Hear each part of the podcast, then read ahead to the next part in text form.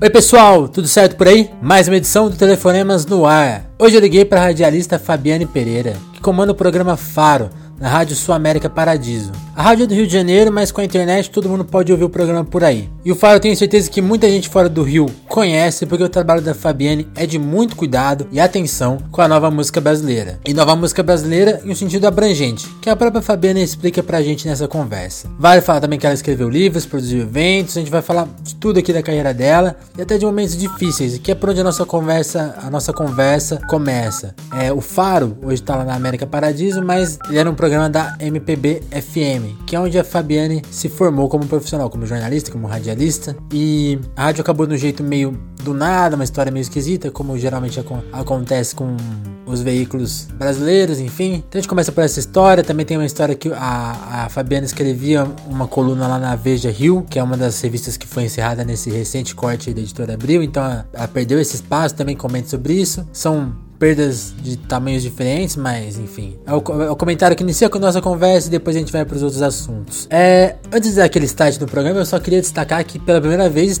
temos um BG aqui no podcast. Olha que maravilha esse BG que foi composto, todo feito pelo Anderson Chames, que é um engenheiro de som, ele é músico, produtor musical, compositor, um cara super talentoso que eu pedi para ele, ele cedeu essa música pra gente, fez pra gente, né, na verdade. Eu só posso agradecer o Anderson, já falei isso pra ele mil vezes na por mensagem, mandei recado pra quando chegou a música, eu fiquei muito feliz com o BG. Só posso agradecer ele e se você tiver, e só posso recomendar o trabalho dele, porque é realmente um cara excelente. Então, Sugiro que vocês conheçam, vão atrás do trabalho do Anderson, porque ele é um ótimo compositor, um ótimo produtor, um ótimo engenheiro de som. Então você vai encontrar ele fácil no Instagram, que é o arroba, lá o arroba dele é Anderson Chames, tudo junto. Certinho? Então mais uma vez, Anderson, se você estiver ouvindo o podcast hoje, nessa estreia da SoBG, muito obrigado mais uma vez.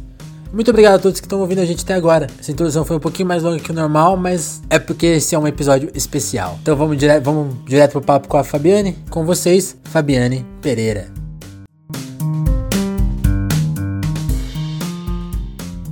Fabio, eu queria começar pelo assunto mais difícil, assim, de, de cara. Você passou Jabá. por. Não, não, não. Não quero falar de jabá, mas, eu, mas a gente pode falar disso. Agora que você lembrou. Ah, sim. Agora que eu lembrei é ótimo. Quando eu pensei no seu trabalho, eu não pensei em jabá, não. Os assuntos difíceis que eu pensei são dois fins que você teve que encarar na, na, na, sua, na sua vida profissional, que foi o fim da MPB-FM e agora essa, esse corte abrupto aí da Abril, que são coisas que todo jornalista encara. Eu queria saber do seu ponto de vista. Como você passou por esses dois fins que foram muito violentos, assim, de certa forma? Olha, ô Vinícius, eu acho que não dá nem para comparar no meu caso, né, Sim, é né? muito pessoal essa, essa resposta, mas assim, não dá nem para comparar o impacto que foi o fim da MPB FM para mim com o fim da Veja Rio, porque a Veja Rio era uma colaboradora, uhum. eu escrevia para o site deles há mais ou menos um ano, foi um convite que eu me fiz, na verdade, é, eu cheguei pro Pedro Tinoco e falei, Pedro, tô com uma ideia da gente estender o Faro também para uma parte digital, o Pedro Tinoco era o editor, né, da Veja Rio, é um cara maravilhoso, brilhante e muito muito conectado com o Faro. Ele sempre ouvia o Faro, sempre me dava dicas, sempre que a gente tinha algum evento ele prestigiava, me escrevia falando que tinha gostado, tal. Uhum. E aí eu me convidei, assim, eu cheguei pro Pedro, escrevi para ele, falei: "Pedro, queria muito que o Faro tivesse uma extensão digital. O que que você acha, né? Eu não sei se vocês têm verba para isso, tal, mas eu queria saber se vocês acham interessante que eu escreva, tal". E aí imediatamente ele adorou a ideia e me fez uma proposta e eu passei a escrever. Tipo, entre eu me convidar e eu passar a publicar, durou dois dias só. Foram dois dias. Entendi. Eu escrevi pra, pra Veja Rio, eu acho que durou um ano e meio, mais ou menos, as minhas colaborações. Eram colaborações semanais, onde eu tinha 100% de, de. A edição era toda minha, eu tinha 100% de liberdade para escrever sobre qualquer tema. Se você pegar minhas colunas, você vai ver que eu não fico em cima do muro em nenhum momento. Todas as colunas têm o foco na música, a temática Legal. principal era a música, mas eu sempre falei de todos os assuntos que me atravessavam é, e eu nunca tive nenhuma, nenhum problema de censura nem nada. nada. Certo. Eu sempre tive total liberdade para escrever na Veja Rio e foi isso que me, me fez ficar muito, muito feliz, assim. Eu acho que a coluna também teve muito sucesso. Muita gente que não conhecia o Faro, veja você, foi me conhecer. conheceu e conheceu o programa pela revista, pelo site da revista. Legal. Então eu fiquei muito grata. O Pedro Tinoco e a, a gente tinha um projeto incrível para rolar esse ano e aí a revista fechou e eu fiquei super triste por conta do projeto e porque também, como jornalista, é, e a Veja Rio especialmente, uhum. era uma revista que tinha muita cara do carioca, né? Era uma revista que buscava muito é, aquele carioca way of life. Tudo bem que era um carioca way of life zona sul, e o Rio é muito mais do que isso. Mas a gente vive numa cidade que tem um bispo de prefeito, então qualquer respiro já é um pouco de saúde, né? Já ajuda, né? Ter um canal de imprensa é um pouco de liberdade e isso seria muito importante que continuasse. Então, claro que como jornalista eu fiquei muito triste, porque o mercado perde, os leitores perdem, a cidade perde. A gente no Rio de Janeiro está refém de um único jornal, né? E isso é muito ruim. A Veja Rio ainda era um contraponto ao Jornal Globo, mesmo que ela fosse semanal. Sim. É, um dia a gente há de entender por que, que a gente está passando por isso tudo. Agora, o término da MPB-FM realmente foi muito impactante para mim, porque eu fiquei lá durante que a MPB durou 17 anos certo. e eu passei 14 anos, quase Caramba. 15. Eu comecei lá como estagiária. Uhum. Eu passei todos os departamentos da rádio. É, e a MPB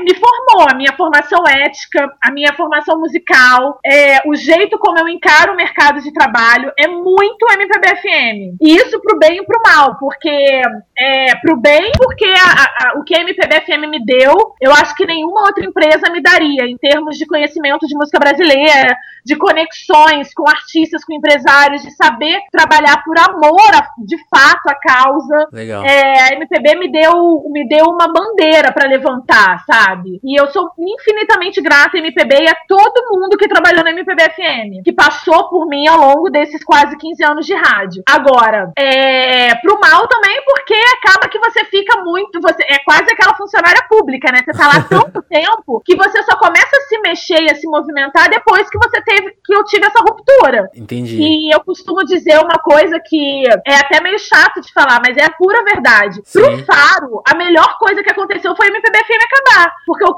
Faro acabou indo pra uma rádio que tem mais visibilidade, mais audiência, eu ganhei mais espaço, eu passei a fazer um programa ao vivo, eu ganhei mais horas durante a semana. Uhum. E isso pro Faro foi muito importante. Agora, claro que o fim Sim. da MPB-FM foi muito ruim e é muito ruim pro mercado inteiro de música no Rio de Janeiro. Porque é um mercado muito pequeno se a gente comparar com qualquer outra capital do Brasil. A gente tem pouquíssimas rádios adultas no Rio de Janeiro. É, e a MPB-FM era meio que uma ilha, né, dentro do Dial Carioca. Porque só tocava música brasileira, o que é uma coisa que eu particularmente gosto muito. Era uma rádio, e talvez seja a única, né, no eixo Rio-São Paulo, que falava o nome de todos os compositores. Isso é uma coisa que eu, que eu levei pro Faro. A gente fala o nome de quem interpreta e de quem compôs a música. Sim. Enfim, então assim, o impacto com o fim da MPB-FM foi dilacerante. Eu lembro que eu chorei, mas eu chorei, eu acho que uma semana todos os dias. O impacto do, do término, do, do encerramento da MPB foi muito desesperador. Não dá nem para comparar com o impacto da Veja Rio, pra mim, né? Teve uma coisa legal que você mencionou, que da, de como a MPB era uma, uma ilha, né? Agora é importante. Agora a gente vamos falar das coisas legais. A ilha dentro da ilha é o faro. Era, era o faro ali dentro e agora. Aí é uma ilha mais deserta é, ainda. A gente pode falar do faro em geral, porque seja fase da MPB, seja fase atual lá na sua, na sua América, na Paradiso. Explica, explica pra gente o que é o faro. Você chegou, virou apresentador dele um pouco depois que ele foi criado, né? Alguns anos depois, mas explica o conceito geral pra gente, pra quem não é ouvinte do, do, do faro. E da missão assim que o programa tem, tinha lá dentro da MPB e tem até hoje, né? Porque é de apresentar apresentar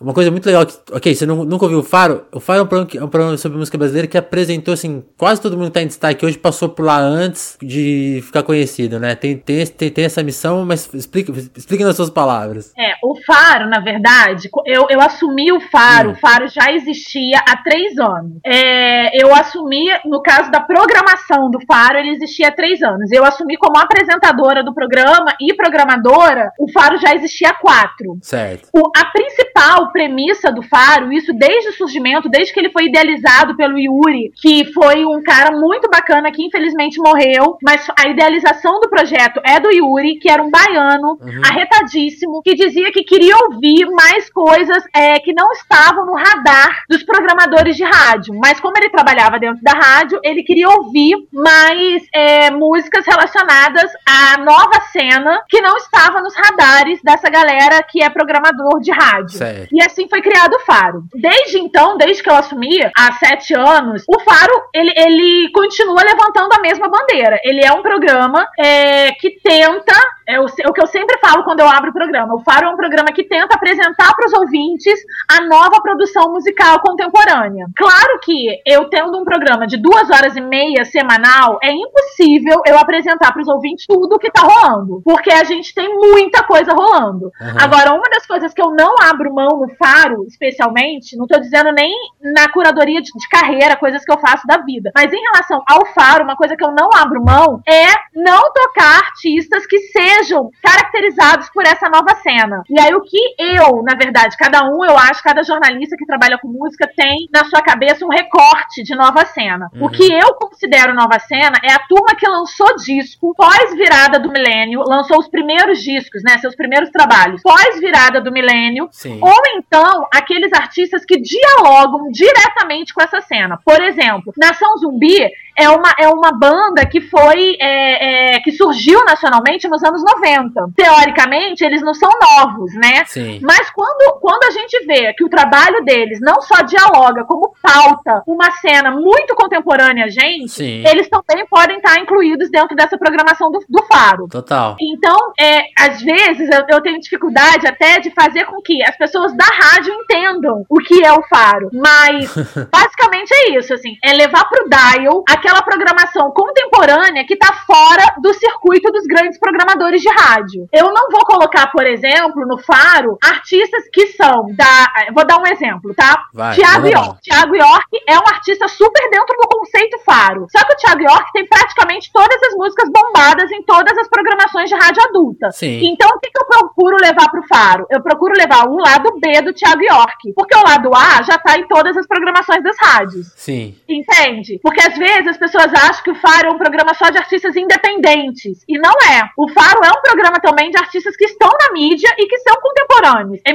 Tá super na mídia e é muito contemporâneo e é muito Faro. A Isa, Sabe, né? Muitas vezes a música do Emicida, por exemplo, que eu levo pro Faro, não é Passarinhos, que é a música que todo mundo conhece. É Boa Esperança, que é um lado B, digamos assim, entendeu? Do Sim. disco. Então é isso que eu busco fazer. Claro que dentro do programa eu priorizo aqueles artistas que não têm é, músicas muito vinculadas a outras programações. Quem tem zero destaque. Então né? a prioridade é, por exemplo, o artista que eu devo entrevistar, na, o artista que eu vou entrevistar, porque a, marca, a, a gravação vai ser amanhã. Na uhum. próxima semana vai ser a Malu Magalhães. A Malu Magalhães é minha convidada pro Faro que vai ao ar no dia 26, que é o último domingo de agosto. Eu não posso dizer que a Malu Magalhães é uma artista completamente desconhecida do público. Ela tem 10 anos de carreira, sabe? Ela tem um, um, um público gigante.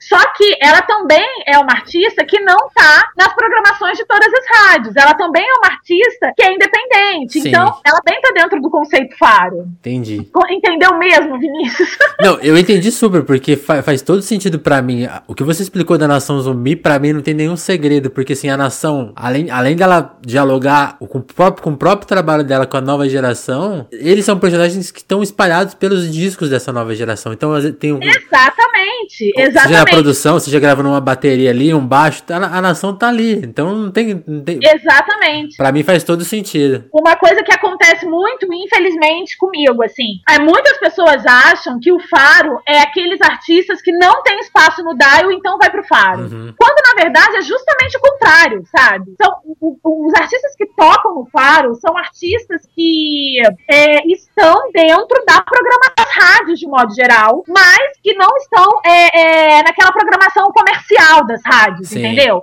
O artista para tocar no Faro, ele tem que ter potencial radiofônico. Não adianta. Não adianta. É, ah, mas o, o, cara tem não sei quantos mil seguidores nas redes sociais e o clipe dele é o clipe mais visto da última semana. Se ele não tiver potencial radiofônico, Esquece. ele não tem como tocar no Faro, porque o Faro é um programa de rádio, sabe? Claro que ele é um ruído dentro de uma programação bem homogênea. E aí ele é muito mais ruído, claro. Mas ele é um programa de rádio. Sim. E, essencialmente. E eu acho que você captura muito um espírito, assim, que pra. Eu já vi muita gente falando sobre isso e, e é uma opinião definida para mim, assim, que, tipo, a, a, a, exatamente essa geração que você mencionou pós-virada do século da MPB, por conta de toda a deterioração que acho que o rádio passou no Brasil, essa coisa homogênea que tem hoje nas, nas grandes programações, a MPB ficou um pouco escanteada, né? Essa nova MPB. Muita gente não, não conheceu ela porque justamente ela não tá no rádio. E aí fica um pouco essa, essa marca que você mencionou, tipo, ah, então é um som alternativo, muito esquisito. Pelo contrário, tem várias músicas radiofônicas totalmente pop e que faz todo sentido no rádio e que nunca tiveram oportunidade porque ninguém deu bola. E o Faro faz esse papel, né? De pegar todas essas canções super pro rádio que estão aí perdi meio, meio, perdidas, né? Porque essa geração ficou, cresceu, cresceu e viveu na internet. É, exatamente. Uma coisa que é muito meu trabalho é garimpar uhum. artistas que têm sucesso na web e levar eles pro dial. Vou dar um exemplo. A Lineker, quando ela surgiu lá atrás, com aqueles três vídeos que ela lançou, Sim. a mãe da produtora do Faro, que na época era a Babi, mandou pra Babi e falou: gente, olha que artista genial. A gente não tinha visto ainda. A mãe dela que, que viu, que mandou pra gente. Imediatamente a gente achou a Lineker genial e levou ela no programa. A primeira, a primeira entrevista de rádio na vida que a Lineker fez foi no Faro. Foi no Faro. Porque a gente, de fato, garimpou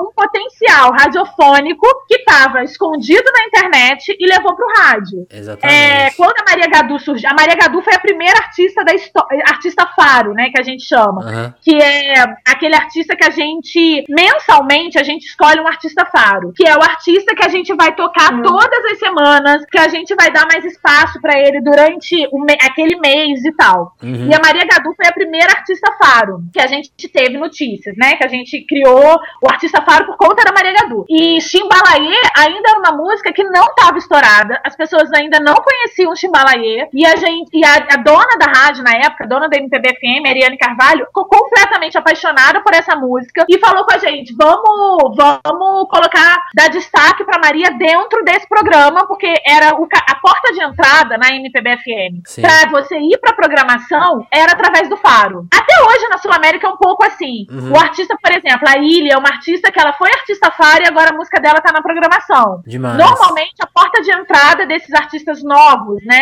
contemporâneos dentro da programação da rádio é através do Faro. Então, a gente tem um cuidado muito grande assim de tentar buscar artistas que de fato têm o potencial. Claro que não dá pra. A gente erra muito, lógico que a gente erra. Normal. Mas ultimamente a gente tem acertado mais do que errado, porque com, por conta desse cross mídia, né, o Faro tá muito na internet também. Então os próprios ouvintes já indicam, tipo, o Ed Luna era uma artista que tantos ouvintes me indicaram que eu fui ouvir. Uhum. E aí eu falei, putz, é uma baita artista, vamos colocar ela como artista Faro. E ela foi artista Faro esse ano, então, que eu não me lembro exatamente o mês, eu acho que foi maio. Então, enfim, a gente tenta fazer uma curadoria que o digital, é, ele tem que ter potencial radiofônico, mas ele precisa também, no digital, já tá fazendo o serviço de casa dele, Entendi. entendeu? E, e ao mesmo tempo rola essa curadoria de mão dupla, né? Porque os ouvintes começam a, a sacar qual é o do programa e falar, ah, isso aqui tem que tocar, né? É o que você falou. Esse ano, para você ter uma ideia, a edição do Festival Faro desse ano, é, eu assinei a curadoria, mas eu não fiz a curadoria sozinha. A gente, eu tenho um grupo de ouvintes que são ouvintes assíduos, assim, que a gente tem um grupo no WhatsApp. Uhum. E eu, eu sugeri o nome para esse grupo, que tem mais ou menos oito pessoas, e eles diziam: não, esse artista não, não, esse artista sim. claro que a palavra final foi minha, mas a, a o line foi escolhido a nove mãos. A nove mãos, não, a 18 mãos, por nove pessoas. Eu e mais oito pessoas que, que são ouvintes assíduas do Faro, entendeu? Sim. E que hoje já são amigas, né? Porque vão em tudo, enfim. Tem um tweet seu muito legal que é como. Olha, não entra no meu Twitter, Vixe. não. Eu sempre falo: o dia que eu ficar famosa, se um dia eu ficar, eu vou ter que apagar minha conta do Twitter. Não, mas é, é um tweet legal que você comenta um aspecto que eu gosto muito do Faro. Primeira coisa, você fala que você é fã do seu próprio trabalho, que é uma coisa que eu acho que. Eu sou a maior fã do Faro. Que eu acho super legal de se falar. Não é nem o meu próprio trabalho em si. Mas o Faro, eu acho que ele, ele faz, ele levanta uma bandeira tão rara no Dial, tão rara assim, que é tocar exclusivamente a nova produção é, contemporânea, que eu acho isso tão importante, de verdade, assim, o dia que eu deixar o Faro, porque isso vai acontecer mais cedo ou mais tarde, porque o Faro não é meu, uhum. né? O Faro é um programa de rádio que eu estou como apresentadora, ele não é meu. O dia que eu deixar o programa Faro, eu tenho certeza que a pessoa que assumiu o programa, ela, ela precisa entender a importância que é um programa dentro de uma rádio comercial, que é uma coisa que eu repito sempre, porque é muito fácil a gente fazer um programa de, de som, quer dizer, eu acho, tá? Posso também estar tá sendo leviana ao falar isso, mas eu acho que é muito mais simples você conseguir tocar o que você quiser dentro de uma rádio pública. Quando você tá dentro de uma rádio comercial, num horário de Crowley, que é de aferição de Crowley, que é horário, né, que tem patrocínio, que tem comercial e tal. Você não pode deixar a bola cair, né? Você não pode, sabe, deixar a bola cair. Mas ao mesmo tempo que você não pode deixar a bola cair, você também não pode abrir as pernas e tocar aquilo que os ouvintes acham que querem ouvir. Eu sempre costumo, eu sempre falo que aquela frase é a frase do Gil, né? Exatamente, é minha meu pastor e nada me faltará, assim. O público sabe o que quer, mas o público também quer o que não sabe. Exato. E eu acho que é muito isso, assim, o Faro, assim, eu realmente sou a maior fã do Faro, assim, não é do meu trabalho específico, mas do Faro, assim, do que ele representa uhum. dentro do Dial, sabe? E aí uma coisa que você menciona, que é um, acho que é um dos grandes sabores do programa, assim, para quem gosta de rádio, que é a questão do horário, que é aquele, aquele horário meio marginal, e, da, e, e, do tempo que ele tem, são duas horas de programa, né, agora, né, então é muito tempo é. de, é um espaço, como que é esse saborzinho de dominar ele por duas horas e ficar, ficar no horário meio tarde e tal, tudo bem que hoje tem internet, as pessoas ouvem a hora que quer, tem, mas qual, qual que é o, o, aspecto legal de estar na rádio nesse horário, nesse horário específico? Olha, Vinícius, eu confesso que agora eu não tô nem achando mais o meu horário marginal, tá? Marginal era na MPBFM, que era quinta-feira, meia-noite. Isso, verdade. Isso era um horário marginal. Agora é às agora 10, né? Meu horário super comercial. É, que é todo domingo, né? De 8, e de 8 às 10 da ah, noite, toda quinta-feira ao vivo, de 8 e meia às 9. É, eu tô achando meu horário maravilhoso, assim. Inclusive, eu sempre brinco, eu quero que seja todos os dias, de 8 e meia às 9, ou então que aumente o meu horário. Mas eu acho que o mais legal, assim, de você estar, tá, por exemplo, num domingo à noite, poder ter mais calma, né? Porque, assim, eu acho que quando você tá domingo à noite ouvindo rádio, mesmo que ele não seja no rádio, no rádio radinho, pode ser através do, do aplicativo uhum. ou através do site, mas você tá ouvindo rádio, né? Os veículos são diferentes, canais são diferentes, mas o, o, o, o embrião é o mesmo, que é o rádio. Eu acho que domingo à noite é um horário que você tá calmo, você não tem, você não tá naquela desespero, você não tem um compromisso urgente, tá atrasado. Sim. Você já fez tudo. Domingo, 8 horas da noite, você já fez tudo. Você tem agora que descansar pra segunda-feira. Normalmente é assim. Ou então você tá bêbado vindo de um churrasco, mas, né? Normalmente as pessoas estão descansando. A então, maioria das que, pessoas. É, a maior parte das pessoas. Então eu acho que esse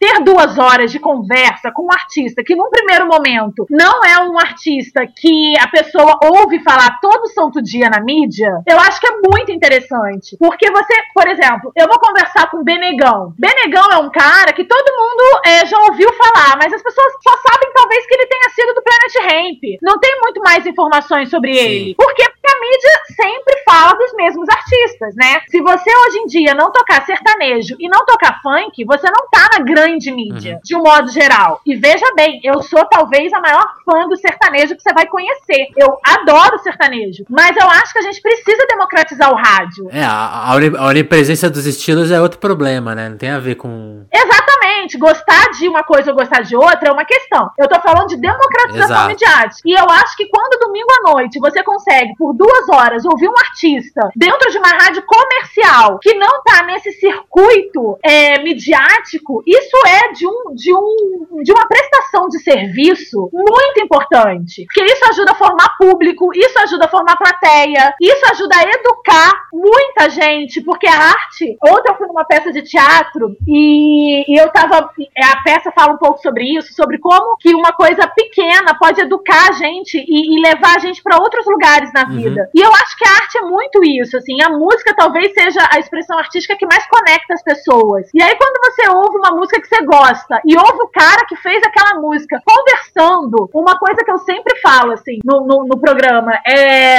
As minhas perguntas são as perguntas que qualquer ouvinte faria. Claro que eu leio tudo sobre aquele, aquele artista e muitas das vezes eu sei as respostas. Mas eu quero que o ouvinte é, é pergunte, que, que, que, o ouvinte em casa, né? Sim. Esteja. Que, que a minha, as minhas palavras sejam as dúvidas dos ouvintes em casa. Então, às vezes, eu faço umas perguntas que depois, quando eu vou ouvir, porque eu ouço o programa junto com os ouvintes. Eu fico nas redes sociais no domingo à noite junto com os ouvintes. Eu não faço nada domingo à noite. Eu ouço o faro com os ouvintes. E aí, às vezes, eu fico falando, gente do céu, como é que eu perguntei isso? Logo depois vem um ouvinte e fala: Nossa, eu queria ter feito essa pergunta. Porque, na verdade, o que para mim pode ser óbvio, pro ouvinte não, é não é tão é. óbvio assim. Exato. E o rádio é um veículo de massa. Então, uma coisa que eu sempre tento fazer é falar com o maior número de pessoas possível. Por isso que, para mim, é muito importante estar dentro de uma rádio comercial. Porque eu tô falando com o maior número de pessoas possível, entendeu? Sim. Então, eu acho que, tipo, apesar do horário domingo à noite, claro que eu queria estar meio-dia, óbvio.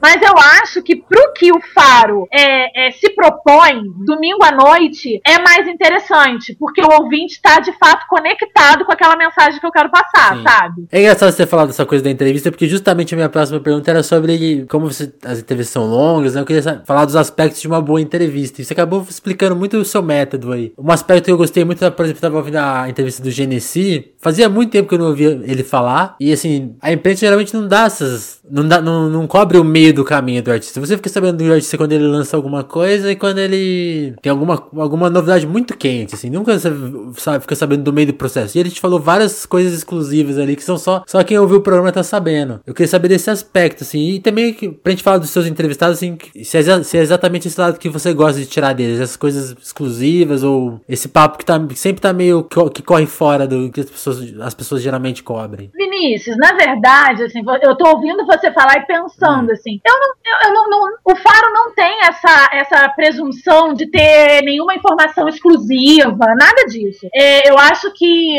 o Faro, ele, ele tá, tá ali pra promover o artista, uhum. sabe? Ele não precisa me dar nada, nenhuma informação exclusiva. Agora, o que eu acho que é o diferencial é que com duas horas de conversa, mesmo os artistas que eu nem conheço pessoalmente, no final já são meus brothers. Porque são duas horas de papo, sabe? Sim. E é um papo mesmo. Eu, eu, converso. Como eu sou jornalista por formação e eu sempre amei ser jornalista, eu amo falar, mas eu amo escutar também. E eu amo ouvir histórias. Então, por exemplo, Rincon Sapiência foi um cara que eu adorava o som do Rincon, mas eu não tinha ideia de quem era o certo. Rincon. É, Fiote, que é um super amigo meu, já tinha me falado que o Rincon era massa, que o Rincon era foda, mas eu não conhecia, eu nunca tinha conversado com o Rincon. Eu falei, no final da entrevista com o Rincon, eu falei, Rincon, virei sua grupo.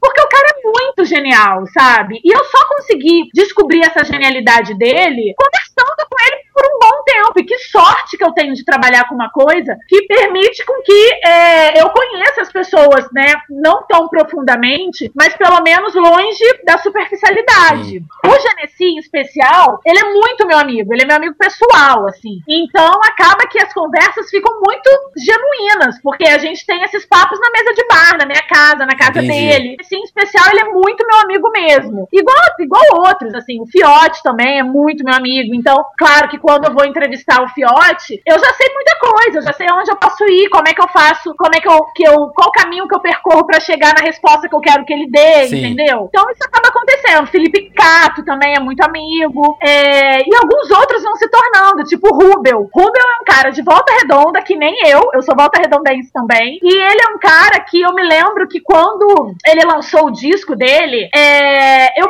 pirei no disco, eu pirei muito no disco, e eu escrevi um e-mail para ele assim, tão fã, sabe? Eu não conhecia o Rubel. E eu escrevi um e-mail pra ele tão fã tal, e ele ficou tão amarradão, assim, na, na, nas coisas que eu escrevi, que foram todas verdadeiras, eu chamei ele para fazer o programa. E também foi um dos primeiros programas de rádio que ele fez. E aí, desde então, isso já faz quatro anos, desde então, tudo que eu chamo pro Rubel fazer do Faro, ele faz com maior carinho, com maior prazer, porque ele entende também que, que é uma troca, então. sabe? O Faro tá lá pra promover os artistas. É, mas eu também preciso que os artistas promovam o programa, porque é uma troca, Sim. entende? Então, assim, eu não saberia te dizer quais são os caminhos que eu percorro para uma boa entrevista. Mas o que eu posso te confirmar é que se eu não curto o artista, eu não chamo ele pra Entendi. entrevista. Eu toco a música dele, mas eu não chamo ele pra entrevista, porque eu não consigo, é, no Faro, especialmente, não tô falando de outros jobs, mas no Faro, especialmente, eu não consigo entrevistar uma pessoa que eu não esteja muito conectada com ela, Entendi. entendeu? Então não existe uma entrevista difícil na, no você nunca passou nenhum aperto, assim, ao vivo. Já! Já, ó, eu sempre falo, a minha melhor e a minha pior ah. entrevista foi com a mesma pessoa. Nomes. Em dois momentos, em dois momentos diferentes. Quando eu entrevistei o Criolo a primeira hum. vez, é, tem muito tempo isso, o Criolo foi. O primeiro show que o Criolo fez no Rio de Janeiro foi dentro do Festival Legal. Faro. E aí eu precisei entrevistar o Criolo. Olha, que desespero. ele, ele, ele monossilábico, ele não me ajudava, ele não trocava comigo. Eu muito fã do Criolo também. Eu tava muito no início das minhas apresentações e eu muito fã do Criolo, eu tava muito empolgada porque eu tava entrevistando o Criolo. Foi um tipo, foi o ó a entrevista, sabe? Eu reouço ela no ar, reouço, nem sei se existe essa palavra. É, eu, quando eu ouço de novo essa entrevista, eu fico, meu Deus, que vergonha alheia. Porque de fato a entrevista foi muito ruim. Agora, de uma segunda vez que eu entrevistei o Criolo, ele já tava lançando o. Ele tava lançando, na verdade, aquele disco que veio depois do. Antes do disco do samba. Um disco que ele fez em comemoração, se eu não me engano, ah, os... 20 anos de carreira, 10 anos Eram uns 10 anos do primeiro disco dele. É, do primeiro single, exatamente. 10 anos do primeiro single dele, se eu não me engano. Não, acho que é do primeiro álbum mesmo, que eu, agora eu não lembrei, não, não vou lembrar o nome. É o. Ainda, a, ainda tempo, ainda tempo. Ainda tempo, exatamente, é. E aí a gente vai fazer o lançamento radiofônico do single no Faro. É, e aí eu chamei o Criolo de novo, já fui desesperada, né? Porque eu sou muito fã do Criolo. Tem artistas que eu sou muito fã também, e acaba que fica meio complicado, porque eu sou muito Sim. fã. E aí eu, eu misturo, eu não sou essa pessoa, eu sempre falo, eu não sou profissional, eu sou passional. Eu, não misturo, eu misturo às vezes as coisas, sabe? Falo, meu Deus, eu vou entrevistar o Criolo, eu fico nervosa, não é muito simples para mim. E aí fui entrevistar o Criolo essa segunda vez, já desesperada, com medo da entrevista entrevista ser ruim. E foi a melhor entrevista que eu tive no Faro, porque a gente estava tão conectado, assim, é, ele estava tão aberto e eu estava tão aberta, e a entrevista foi tão, foi tão profunda, uhum. sabe? Que eu acabei a entrevista chorando. Caramba. De tão, de tão feliz que eu fiquei com a entrevista. Então acontece, assim, é, eu, eu, eu falo que foi a melhor entrevista, os outros artistas vão ficar meio chateados. Não é a melhor no sentido de ser o artista que eu mais gosto, mas no sentido de eu já ter tido uma experiência Sim. muito ruim e depois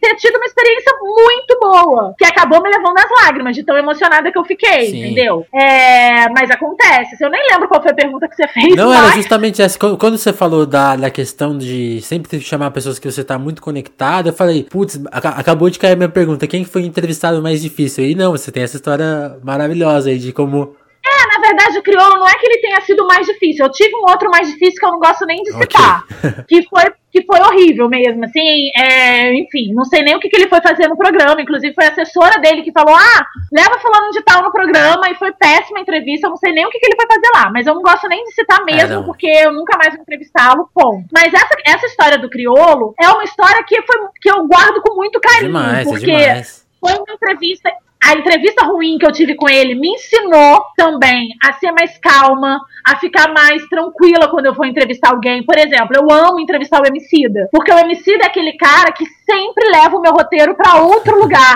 E a entrevista fica infinitamente melhor do que eu planejei. Porque é um cara muito sagaz, é um cara que entende muito o público dele e é um cara que entende muito o lugar que ele tá, numa rádio comercial. Total. Então, ele ensina, ele me ensina o tempo inteiro, sabe? É... Mas eu não sou amiga do Emicida, por exemplo, então não necessariamente eu preciso ser amiga, sim, sabe? É. A, co a conexão é de, é de entender o artista mesmo, né? Entender o que ele costuma falar. É, eu acho que é uma conexão do tipo, a gente tá aqui jogando no mesmo time, vamos fazer gol juntos, sabe? Porque quando o artista também. Acontece muito isso. É, é, vou dar um outro exemplo, tô dando vários exemplos, né? É a Isa. Eu entrevistei a Isa recentemente. A Isa era uma artista que eu só via porque ela é muito comercial, então ela tá em todas as rádios, em todos os programas de televisão. E eu pensei, meu Deus do céu, vou entrevistar uma artista que tá muito pop no momento, dentro de um programa que não é pop, não. né? É, eu não sei como é que vai ser essa entrevista. E foi uma entrevista extraordinária? Porque ela é muito maravilhosa, ela tem muito conteúdo, ela é uma artista que tá nesse mercado mainstream, mas ela tem total noção de como funciona toda a cadeia do mercado. Super. Então, eu aprendo muito também, sabe? O tempo inteiro eu aprendo muito. Eu ainda não, entrevi, não, não vi a entrevista com a Isa, mas eu tô muito curioso pra ver, porque justamente isso, ela tá no mainstream, ela tá no. Mas ela não tem esse espaço todo pra falar tudo que ela tem pra dizer, né? Porque o mainstream ele é muito. Ele é pílulas, né? Ele dá pílulas de oportunidade. É, eu acho que esse é o grande diferencial do Faro.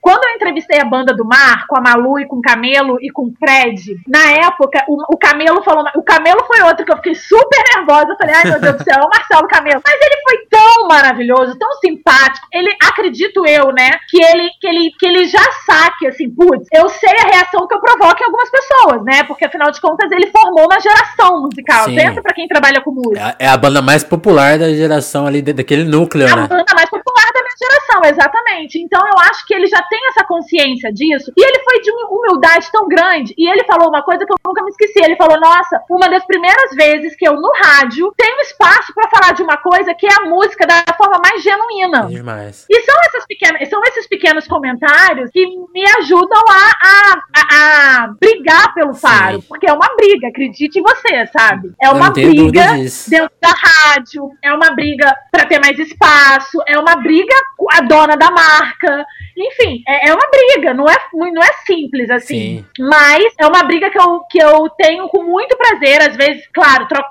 pés pelas mãos, sou ariana, então sou apaixonada e brigo mais do que eu deveria, depois volto atrás, enfim. Talvez, talvez o termo briga nem seja o melhor termo, mas é, é, é a luta, né? Tem que, tem que. A luta, exatamente. É briga por falta de uma palavra Sim. melhor. Mas é, é isso, assim, eu defendo o Faro de fato como um filho, Sim. sabe? E filho é aquilo, a gente joga no mundo. Eu tenho certeza que quando eu deixar de ser apresentadora do programa, ele já vai estar no mundo de uma maneira muito mais consolidada do que quando eu peguei o programa. Legal. Fabi, você trabalha com rádio há bastante tempo. Eu acho que hoje a gente vive um momento no rádio muito. Especialmente o rádio que trabalha com MPB, né? Super feminino. Tem, tem, tem a Patrícia Palumbo, que tem uma super história. A Patrícia Palumbo, na verdade, é minha musa. Quando eu comecei a trabalhar com música, eu fazia estágio na TV Brasil, que é a antiga TVE. E a Patrícia tinha um programa na TV Brasil que chamava Conversa Afinada. E o meu sonho de vida era fazer produção do Conversa Afinada, porque eu sempre amei o jeito que a Paty conduzia as entrevistas. E a Paty é uma pessoa muito calma, né? Então ela conversa daquele jeito calmo. E eu achava aquilo lindo. Tentei aprender, mas não consegui muito. E eu acho aquilo lindo. O mês que eu consegui que a minha gerência me trocasse pro programa Conversa Afinada, o programa saiu da grade. Ah. Eu, fiquei arrasada, eu fiquei arrasada. A Paty sabe dessa história, eu já falei para ela várias vezes, e eu sou muito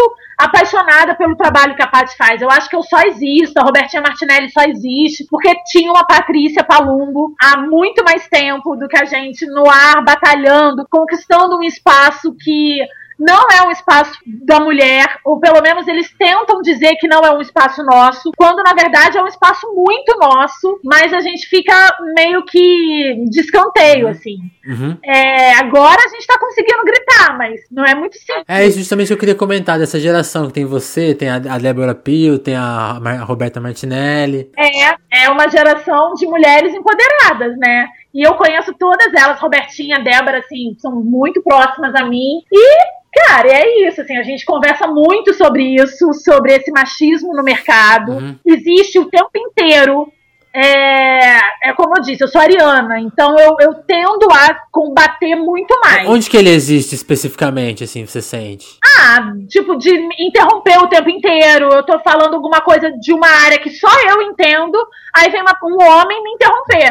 Ah, mas. Ou então, uma coisa que me irrita profundamente é um, um homem querer achar que eu não entendi uma coisa que é óbvia e querer me explicar. Eu falo, mano, você tá falando do meu produto, sabe? É claro que eu entendo, é claro que eu sei do que eu tô falando. Isso acontece muito o tempo todo. Fora que você trabalha também com muitos homens Sim. em volta. O operador de som é homem, o cameraman é homem, é, produtor normalmente é homem. Na minha equipe do Faro nem acontece isso. A gente tem uma produtora mulher, Angélica, e antes era Babi na MPBFM, que era mulher também. É, a gente tem uma videomaker mulher, mas a, a cúpula das rádios são homens, né, Sim. de um modo geral. E aí você precisa ficar meio que.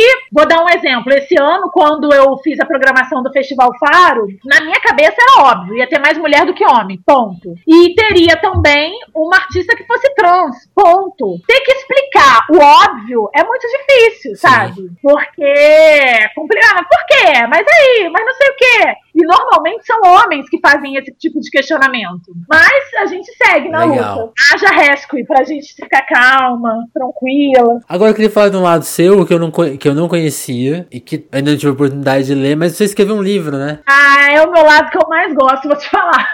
Eu escrevi, na verdade, eu já escrevi dois hum. livros, né? Um é uma de música que talvez você vai gostar muito. Depois você me passa seu endereço que eu mando para você, porque ele já tá ah. tá fora do catálogo. Ele chama Som e Pausa. Foi um livro lançado em 2015 em que eu reuni 50 nomes da cena musical carioca para falar sobre Nossa. música. E, e aí tem Benji, Alice Caime, é, Ava Rocha, Castelo Branco, tem uma turma bacana, não só músicos, tem também a galera que trabalha na produção, Léo Feijó, Lencinho, e estão todos dentro desse, desse livro falando sobre os momentos de som e pausa deles, porque o livro chama Som e Pausa. E em 2017, ah, foi esse ano, gente, ano passado, ano passado, já. Nossa, já tem um ano. É, em 2017, e eu escrevo o tempo inteiro. Eu fiz uma pós-graduação de formação de escritor, é, eu leio muito o tempo todo, então eu gosto muito de escrever crônicas. Tanto que a minha coluna na Veja Rio, eu acho que relativo ao sucesso que ela teve, no período que ela durou, foi muito porque eu não sou uma jornalista musical que faz críticas eu escrevia crônicas que tinham a ver com música. É, e aí, o Amadora foi um livro que eu escrevi, é, que são, é uma reunião de crônicas, na verdade, e o nome Amadora foi porque me incomodava duas hum. coisas, me incomodam muito até hoje. Primeiro, são as pessoas não admitirem o termo da palavra presidenta. É, a mídia não admitia isso, quando na verdade é um termo que existe, independente do partido político que a Dilma, né, que a Dilma liderava. É, a palavra presidenta é uma palavra que existe na língua portuguesa, é uma palavra pouco usual, porque poucas mulheres chegam ao alto cargo. Machado de Assis chegou a usar essa palavra em livro. Machado de Assis, José Saramago. E, e ela, como se intitulava presidenta e era o total, cargo total. máximo, chefe da nação, a mídia não usava. A Rede Globo jamais usou o, o, a palavra presidenta. Sempre usava a palavra presidente. E a maior parte das pessoas que falavam comigo sobre isso diziam que a presidenta era uma burra que não sabia usar a língua portuguesa. Então isso me incomodava profundamente. E a segunda palavra, e a segunda coisa que me fez lançar o livro com esse nome é que quando você coloca a palavra amadora, que é o feminino de amador, aquela pessoa que ama muito, no Google, as 15 primeiras páginas de busca têm sentido sexual. A mulher amadora que paga o boquete, a amadora que faz sexo assim, sexo assado. E aí você vê como que o machismo tá entranhado em tudo. A gente, é, é, eu entendo que muitas vezes as pessoas acham chato, né? Ah, ela vem mais uma feminista maluca falando uma série de coisas. Mas a gente tá no momento que se a gente não se posicionar, a gente já tá se posicionando. E infelizmente, quando a gente não se posiciona, o posicionamento que a gente tá tomando é contra a gente. Então, quando eu coloquei esse título amador, foi muito em função desses dois, dessas duas questões que uhum. me incomodavam muito. E, e eu escrevo muito, assim, bastante. Eu espero lançar um outro livro próximo, assim, em breve. Só que eu preciso de uma editora, gente, porque não dá para lançar sem editora, é muito trabalho. Então, editoras desse Brasil que estejam ouvindo esse podcast, por favor, vamos conversar. Demais. Então, editoras do Brasil que quiserem falar com a Fabi. Por favor, entre em contato comigo, Facebook, Instagram, porque eu queria muito lançar um livro de crônicas que eu fiz nesse período que eu passei em Portugal, mas lançar independente dá muito trabalho, gente. Eu não tenho nem tempo nem Isso dinheiro. eu queria te perguntar do seu tempo, porque além do programa de rádio, você tem uma, uma um trabalho de comunicação, é isso? Na verdade, eu tenho uma empresa que chama Valentina Comunicação, que hoje em dia só faz projetos certo. próprios. Eventos, né? É, porque eu não dou conta de fazer outras coisas. Então, assim, às vezes é, eu tenho um projeto, por exemplo, eu tenho um projeto em parceria com o Marcos Preto, que chama Trampolim, que a gente realiza ele eventualmente. Eu tenho projetos em parceria com alguns outros amigos que eu realizo pela Valentina, porque a gente precisa de uma empresa CNPJ para inscrever em edital, etc. Mas é tudo sempre relacionado à música ou à literatura. Mas esse ano, especialmente, porque eu acabei o mestrado agora, eu acabei o mestrado em junho desse ano. Então, esse ano, especialmente, é, a Valentina está muito dedicada certo. ao Faro. É, pra, é, inscrever Festival Faro em edital e outras coisas nesse sentido, entendeu? Mas sim, tem uma empresa que, na verdade, ultimamente ela tá mais para emitir nota do que para qualquer outra coisa. Fabi, uma coisa que eu queria te perguntar sobre, assim, você chegou até a mencionar isso na entrevista em alguns pontos, como. Mas assim, eu queria que você listasse três artistas que você gosta de ouvir, assim, que fora do seu lado profissional, que você ama ouvir, que você senta para ouvir e, e, ama a obra dessas pessoas. Queria que você revelasse em três nomes. Olha, eu vou revelar nomes muito diferentes entre si, mas é porque de fato me representa muito. Eu amo Luan Santana. Legal. Amo. Adoro tudo que ele lança, caia pra trás, tá, Vinícius? Eu amo, adoro Não. tudo que ele lança, sou mega grupo do Luan. Eu vou aproveitar que você revelou isso aí, vou falar que eu gosto muito do disco acústico do Luan Santana. Não, eu adoro. O acústico é qual? O 1977? Não, é o anterior. É o, é o anterior a esse, pra você ver como eu tô ligado. Sim, sim. É, eu gosto bastante do Luan. Eu acho que ele é um artista que, que é muito criticado por ser do sertanejo, não sei o quê. Mas ele é um cara extremamente gentil, um cara que sabe tudo de carisma, de falar com o público, de rede digital. É um cara que todo ano diz que a carreira dele acabou e ele cada vez mais faz mais uhum. sucesso. Eu acho ele um cara maravilhoso e eu sempre falo: se tem alguém que eu quero entrevistar no Faro, é o Luan Santana. É... Ouviu, Luan? E eu espero também que ele ouça esse podcast. Um outro artista que eu gosto muito, Emicida. Legal. Eu acho que o que o Emicida faz. Eu não vou falar só três, não. Não pode falar cinco? Bora, cinco.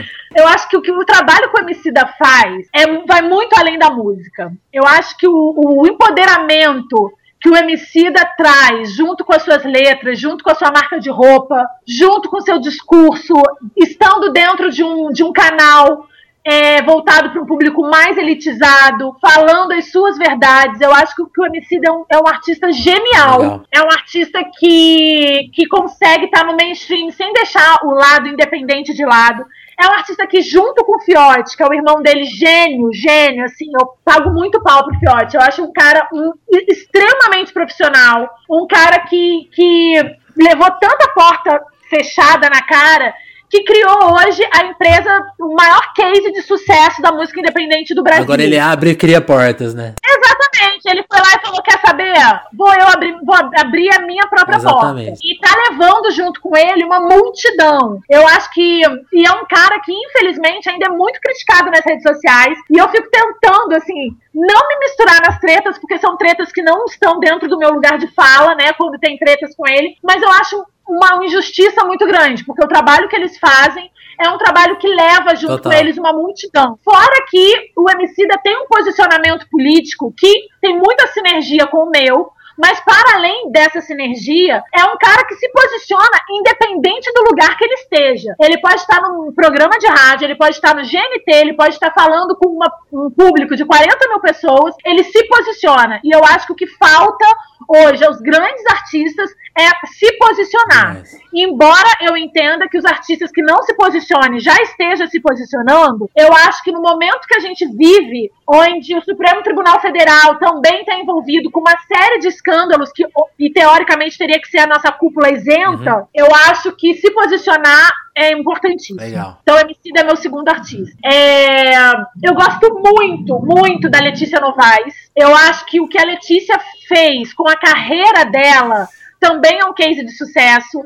Ela tinha uma banda junto com o ex-namorado e a banda conquistou um públicozinho que era um público muito bacana, mas era um público pequeno dentro do Rio de Janeiro. E aí, de repente, ela termina esse casamento, vive todas essas dores de uma maneira exposta, uhum. porque era uma banda conhecida nesse circuito independente. Faz um disco genial, que nada tem a ver com esse término, mas que ela, ela frequentemente tem que ficar explicando que não tem a ver. E ela faz um disco genial, assim, genial, sabe? É o disco que eu mais ouvi esse é ano. Um dos melhores do ano passado, né? Sem dúvida. É, um dos melhores do ano passado. O disco fez, esse, fez um ano agora.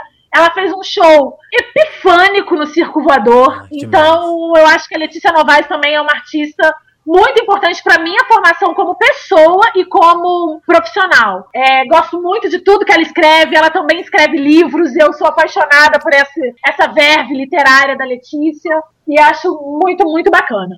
É, Agora eu vou citar dois artistas que eu gosto muito, mas que não são artistas dessa nova cena, pode Lógico. ser? Chico Buarque de Holanda é meu pastor e nada me faltará. Toda a minha formação musical da infância vem de Chico Buarque e Vinícius de Moraes. Eu vi 500 mil vezes Arca de Noé, aquele disquinho da Arca de Sim. Noé. E, eu, e a minha mãe é muito apaixonada pelo Chico Buarque, então durante anos da minha vida eu vi aqueles olhos azuis em todos os discos que tinham lá em casa. E eu sempre fui muito fascinada, assim, eu gosto muito. Eu fui minada com aquela música Quem Te Viu e Quem Te Vê. É, é minha memória mais, mais distante da infância tem essa música tocando. É, eu gosto muito, muito de Chico Buarque, gosto de tudo que ele faz.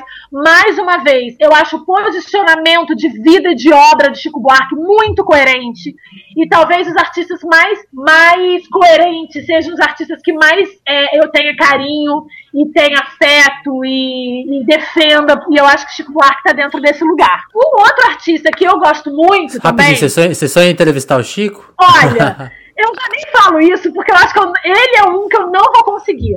Eu, esse, recentemente eu entrevistei o neto dele, o Chico Brown. Uhum. E só de pensar que ele podia estar tá ouvindo o programa, eu fiquei nervosa. Que demais. É o terceiro podcast seguido que a gente fala de Chico Buarque aqui, então só quero registrar que espero que o Chico Buarque esteja ouvindo também a gente. Pois é. Além de Luan Santana, assim, Chico deve ser nosso ouvinte, certeza. eu acho assim, um país que tem Chico Buarque não precisa de nada. Não precisa de nada. A gente tem o maior letrista de língua portuguesa do mundo, sabe? Eu acho que, que a reverência que a gente tem que fazer ao Chico Buarque é de um tamanho, sabe? Absurdo. Uhum. Eu não é excludente, veja bem, eu acho que Caetano e Gil estão no mesmo. É uma pirâmide, sim, assim, sim. né? Chico, Caetano e Gil. Mas, como eu tenho que escolher cinco, para mim o Chico Buarque é o que mais me representa. Eu sou muito apaixonada por tudo que ele faz e muito apaixonada pelo posicionamento político que o Chico Buarque tem e faz com a vida Demais. dele. E o último artista, artista, que eu queria citar, é, então, o último artista que eu queria citar é um artista que eu acho que ele nem é um dos meus preferidos, não, veja hum. bem. Mas eu acho que talvez seja o artista que há mais tempo luta contra a homofobia, levanta a bandeira LGBT de uma maneira extraordinária, é, dando tapas na cara da sociedade. E essa geração de agora talvez reverencie pouco hum. ele. Hum.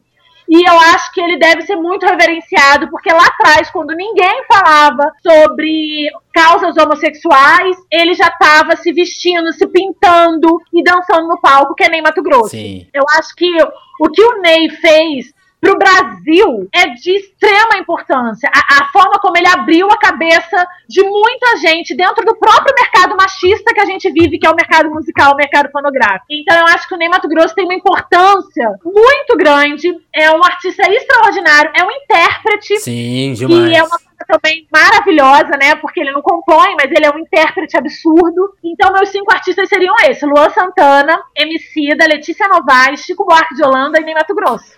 Pra você ver que eu sou eclética. Sabe uma coisa que eu fiquei pensando que eu adoraria ver? Um, uma edição do Festival Faro com esses artistas, com esse line-up. Eu também queria, meu amor. Vamos trabalhar juntos? Quanto que eu preciso pra trazer Chico Buarque pro show? Poxa vida. Chico, faz essa pra gente, pô. Pois é. Eu tenho até. Eu, eu nem gosto, assim, de falar, porque eu não sei. Assim, eu já encontrei com o Chico uma hum. vez e foi um desastre. Na verdade, eu encontrei com o Chico duas vezes, as duas Foram vezes desastres. foram um desastre. Eu fico muito nervosa. Ele realmente é um artista que, tipo, eu fico muito nervosa engraçado isso, né? Trabalha com música, vê todos os artistas todos os dias, mas Chico Buarque de Holanda, mano de Deus. É, é, é, é muita história ali, tem, tem muita história ali. É muita história, tem muita história.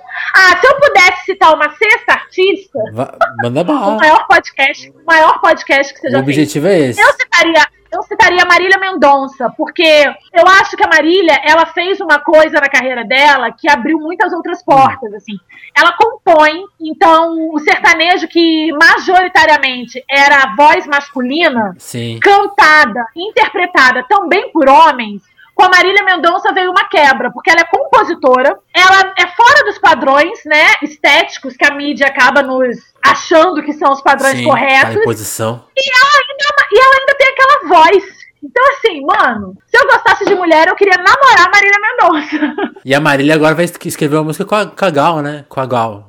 Nossa, falei. Ela, eu, acho, eu acho que ela, que ela cantou com a Gal, mas a música é só dela, porque a Gal também não compõe. Sim, sim, é, é isso, isso que eu quis dizer, foi mal. Não, e uma coisa que eu queria também mencionar aqui, você falou do Ney, que ele é meio, ele é meio esquecido pra essa geração. Eu, ó, podem esperar que eu acho que o Ney tá pra ser redescoberto. Vai sair a biografia dele em breve, do. Acho que pelo, pelo Júlio Maria, que também escreveu a biografia da Elise. Então, espero que essa retomada dele aí pelo público mais jovem aconteça. Ah, maravilhoso, maravilhoso. Legal. Eu entendo, eu entendo que vivendo no país que a gente está vivendo, é muito polarizado, eu entendo que alguns posicionamentos políticos faz com que a gente se afaste de alguns artistas. Sim, sim. É, eu entendo isso, eu entendo isso e talvez isso explique um pouco do afastamento que essa geração mais nova tem em relação ao Ney. Sim, sim. É, acho, tá? Não, né, não tô aqui para falar não, a verdade. Mas eu tenho a mesma nenhuma, opinião que é, você. É a única leitura, é a única leitura que eu consigo fazer. Agora, espero de verdade que a gente saiba separar, porque o que o Ney fez para muito mais do que fez para música,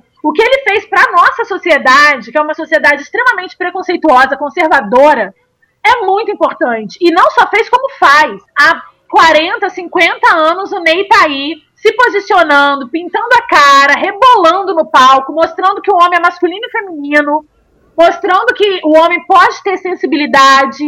E eu acho que isso é, é necessário a gente exaltar isso. É preciso, é, é merecido que a gente exalte Total. isso. Fabi, eu tenho uma última pergunta pra gente encerrar, já extrapolamos nosso tempo, e o seu tempo aí, imagino, não quero te enrolar. E assim, é uma última pergunta que talvez sou redundante depois de tudo que você falou, acho que mas é, vou fazer, porque a resposta, obviamente, acho que é autoexplicativa. Queria que você falasse do, da importância do rádio na sua vida e por que você acredita que o rádio nunca vai acabar. Eu, eu, o rádio entrou na minha vida pela minha mãe. A minha mãe é a maior ouvinte de rádio que eu conheço. Rádio na casa dela fica ligado 24 horas. E é aquela, é aquela coisa esquizofrênica, porque na cozinha tá numa estação, na copa tá na outra estação, no, no, quarto dela tá numa outra estação. É, é muito esquizofrênica. Assim. Se você entrar na casa da minha mãe, você consegue ir de rádio gospel a rádio de notícias em quatro cômodos. Demais. É impressionante. E a minha mãe não é evangélica, não, mas ela adora ouvir aquela rádio, rádio Aparecida.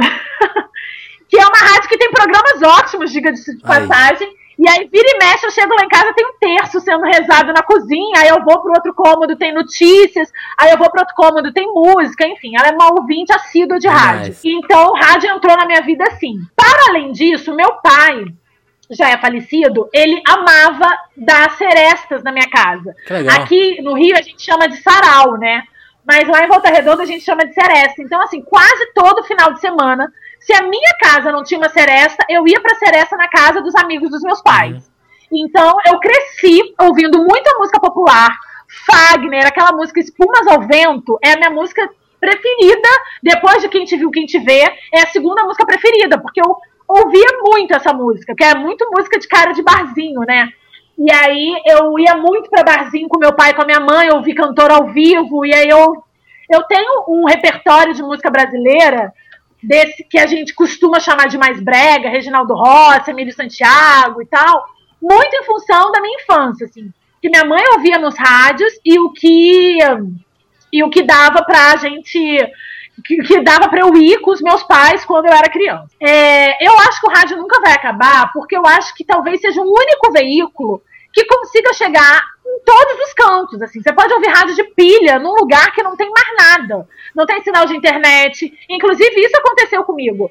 É, recentemente eu fui para um sítio, queria ouvir o Faro, queria ficar nas redes sociais com o Faro só conseguia através de um rádio de pilha. Que demais. Não, não pegava aplicativo do celular, não pegava nada. Era só um rádio de pilha. Mas você conseguiu se ouvir mesmo assim. É, porque eu gosto de ouvir o que foi pro ar, como é que foi a edição, eu sempre ouço. É, eu acho que, para além disso, o rádio ainda é o veículo que, que faz com que um artista se torne conhecido nacionalmente. Nenhum artista tem uma reverberação nacional se ele não estiver tocando em rádio. Ainda Total. não tem a gente já tem várias outras maneiras de divulgar um artista, de promover um artista, Mas se a música dele não tiver tocando nas rádios, ele não tem ainda uma proporção nacional.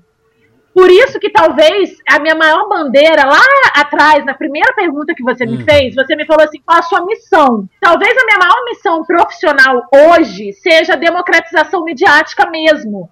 Porque isso vai. Isso é tão amplo. É, eu posso estar falando só de uma democratização midiática musical dentro do Dial. Mas se a gente for pensar aqui uma democratização midiática faz com que as pessoas se informem melhor, se eduquem melhor e tenham mais opções, porque é claro que uma pessoa que só ouve sertanejo, só ouve funk, ela vai estar limitada àqueles dois gêneros. Uhum. E isso precisa acabar, porque a gente tem um país tão rico e tão diverso que a gente precisa dar lugar para outros gêneros. A gente não, não é que o sertanejo não tenha que tocar, o funk não tenha que tocar. Eles têm que tocar também e não exclusivamente. Perfeito. Então eu acho que é basicamente isso. Eu acho que o rádio nunca vai acabar. Eu acho que o rádio na minha vida tem uma importância muito grande. Eu tenho rádio no carro, eu tenho rádio em casa, é, eu tenho aplicativos de rádio no celular, eu devo ter uns 20 aplicativos de rádio no celular é, para ouvir rádio mundial, rádio portuguesa, rádio europeia, enfim, rádio do mundo uhum. todo e rádios nacionais. E, e é isso, eu acho que respondi, né? Perfeito, perfeita a resposta. Fabi, só queria te agradecer, foi ótima entrevista. Imagina, Vinícius, eu que te agradeço. Eu acho que você vai ter um trabalhozinho para editar, que eu falo muito. Não, é isso aí. Mas eu que te agradeço. Esse podcast é exatamente para isso. Ouvintes do Telefonemas, eu estou muito feliz de ter participado desse podcast. Quero convidar todo mundo para conhecer o Faro. O Faro vai ao ar todas as quintas-feiras, oito e meia da noite, ao vivaço, na Rádio Carioca Sul América Seguros Paradiso. E todos os domingos, de 8 às 10 da noite, na mesma rádio. Mas se você não mora no Rio, você pode ouvir a gente através do aplicativo ou do link do site da rádio. O aplicativo pode ser baixado gratuitamente em qualquer celular. Então seja bem-vindo. O Faro é um programa que tenta levar para todo mundo, ou para todos os ouvintes, pelo menos, né, ouvintes de rádio, a nova produção musical contemporânea. Então vou ficar muito feliz se eu ganhar sua audiência também. Valeu, Fabi, é isso aí.